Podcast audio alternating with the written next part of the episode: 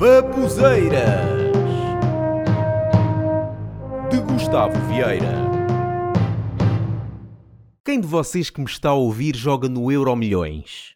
E no Totoloto? E já agora, Totobola?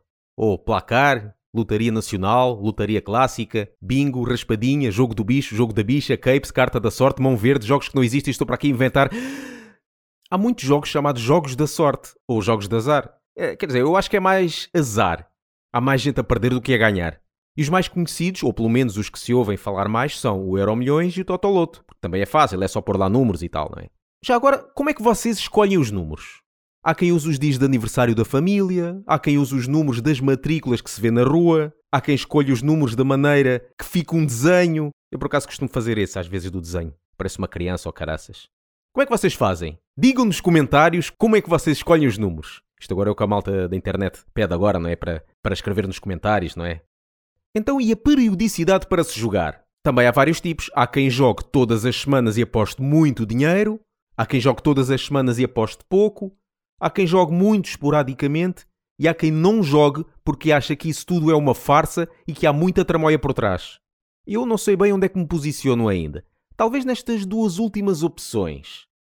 Ou seja, eu não acredito que isto esteja tudo na legalidade, acho que há muita coisa por trás que nós não sabemos, mas mesmo assim, de vez em quando, pronto, ainda jogo um pouco. Ou seja, eu posso dizer que eu sou um agnóstico dos jogos de azar. Porque eu às vezes penso que é tudo uma farsa, que até existe um computador que tem o registro de todas as chaves registadas e faz com que a chave premiada seja uma que não tenha sido registada, que é para assim ficarem com o dinheiro por mais uma semana e ficar com aquele dinheiro todo por mais uma semana, é pá, os juros que aquilo dá, dava para ir para comprar um castelo, uma ilha, ou um ordenado do Cristiano Ronaldo. E porquê é que eu penso que, que pode existir este tipo de coisas? Porque é assim, quem é que já não ouviu um familiar ou amigo, ou até mesmo aconteceu a ti, caro ouvinte, dizer esta frase? Nem sabes o que é que me aconteceu. Eu registro a mesma chave todas as semanas e nunca me calha nada. Esta semana esqueci-me de registar. E não é que eu teria ganho o primeiro prémio. De tanto ouvir este tipo de frases, faz-me pensar que realmente que existe esse tal computador que escolhe uma das chaves que não foram registadas. Mas o sorteio dá em direto na televisão, está lá para toda a gente ver e não há manipulação. Dá em direto? Eu sempre que vejo está a dizer que foi gravado a uma certa hora, se dá em direto em algum sítio eu não sei. E como é que sabes que não há manipulação? A tecnologia tem avançado de tal maneira que já nem se consegue distinguir o que é real e o que é feito por computador. Bem, eu uma vez estive a ver um trailer de um filme, já estava pronto para marcar na agenda para ir ver ao cinema, que é para no fim reparar que afinal aquilo era a apresentação de um novo jogo de computador. Os jogos estão a ficar mais reais do que a realidade. E o que é que me diz que a transmissão dos sorteios na TV também não são feitas por computador? Concordo. Eu também acho que é tudo uma farsa. Aquilo é tudo manipulado. Não é não. É tudo feito dentro da lei. E além disso, há testemunhas.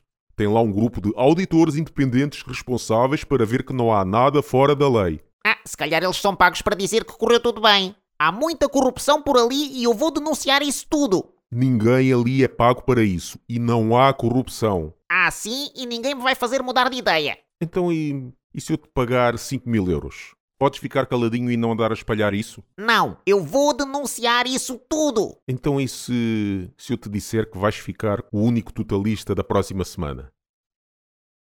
Tens razão. É tudo feito dentro da lei. E além disso, há testemunhas. Tem lá um grupo de auditores independentes responsáveis para ver que não há nada fora da lei. Essa teoria de ser um computador que escolhe a chave premiada é uma coisa que já vem de alguns anos e até houve uma série nos Estados Unidos que tratou esse assunto num episódio. Não sei quem é que seguia esta série, mas nos anos 90 havia uma série chamada Early Edition, que em Portugal chamou-se Edição Especial, em que o tema principal era um homem que recebia sempre o jornal do dia seguinte. E num episódio ele descobriu que a empresa responsável por esses jogos usava um computador para, no último minuto, escolher a chave não registada.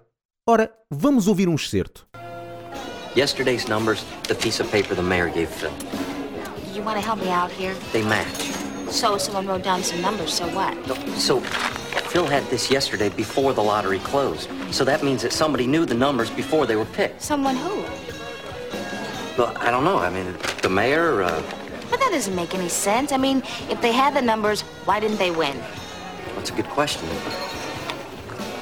What happens if nobody wins this damn thing at all? I'm not sure. I know. 10 rollovers in a row and a jackpot goes back to zero. The money reverts to the city, some kind of a fund or something. Pronto, mesmo que seja tudo feito na legalidade e tal, há uma coisa que ainda me faz confusão e que eu não acho lá muito bem. Epá, porquê tanto dinheiro só para uma pessoa? Ainda há poucas semanas o prémio total do Euro Milhões era de 138 milhões de euros. Se houver um totalista, ele vai ganhar 138 mil. Epá, eu nem sei o que é que isso é. A minha imaginação já não vai tão longe. E tudo para uma pessoa. Epá, 500 mil euros já não seria muito dinheiro e uma quantia bem boa. Neste caso ficaria para 276 pessoas. Não era melhor? Havia mais pessoas com muito dinheiro em vez de só uma com uma quantia, epá, ridiculamente estúpida. Pois, mas o jogo não está feito para ser dessa forma. Então mudem essa forma, caraças. Quem é a pessoa que quer ficar com o dinheiro todo? Eu acho que uma pessoa que quer ficar com 138 milhões de euros só para ela é para se ter medo. Muito medo. Bem, mas estas são só as minhas teorias. E talvez convenha acabar este meu podcast com a palavra alegadamente. Porque isto é tudo alegadamente. Agora tem que ser assim, não é? É preciso muito cuidado com o que se diz. Por isso, mais uma vez, eu digo que isto são as minhas teorias e isto são só baboseiras. Alegadamente.